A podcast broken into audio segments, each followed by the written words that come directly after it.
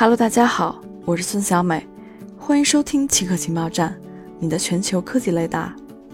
首先插播一则通知：原极客情报站已正式更名为奇客情报站，名字改变，情怀不变。今天奇客情报站的主要内容有：TikTok 交易陷入僵局，卫星照片显示全球湖泊数量大幅增长；TikTok 交易陷入僵局。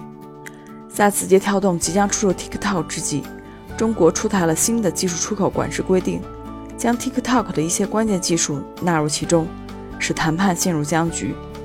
如今，这项原本即将完成的重大交易变得复杂了许多。两组竞购 TikTok 的美国企业，一组是微软和沃尔玛的联盟，另一组有甲骨文牵头，正在讨论如何解读中国的新规则以及如何推进。根据美中贸易全国委员会的分析，中国新的出口管制措施将影响到对 TikTok 至关重要的两项技术：用于构建个性化信息源的数据分析技术，以及用于管理用户同人工智能交互的技术，包括语音识别和其他语音技术。要将这些技术转让给中国以外的合作伙伴，出口商现在需要获得省级商务部门的多项批准，这一过程可能需要最长达四十五个工作日。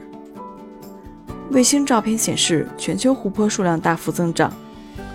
对卫星照片的分析显示，全世界冰川融水形成的湖泊数量，过去几十年大幅增长。从1990年到2018年，冰川湖泊数量增长了53%，面积增加了51%。全世界9000平方公里的地表分布着14394个冰川湖泊。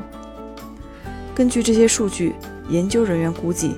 冰川湖泊的体积增长至一百五十六点五立方千米。冰川湖泊数量增长最快的地方是纳维亚半岛、冰岛和俄罗斯。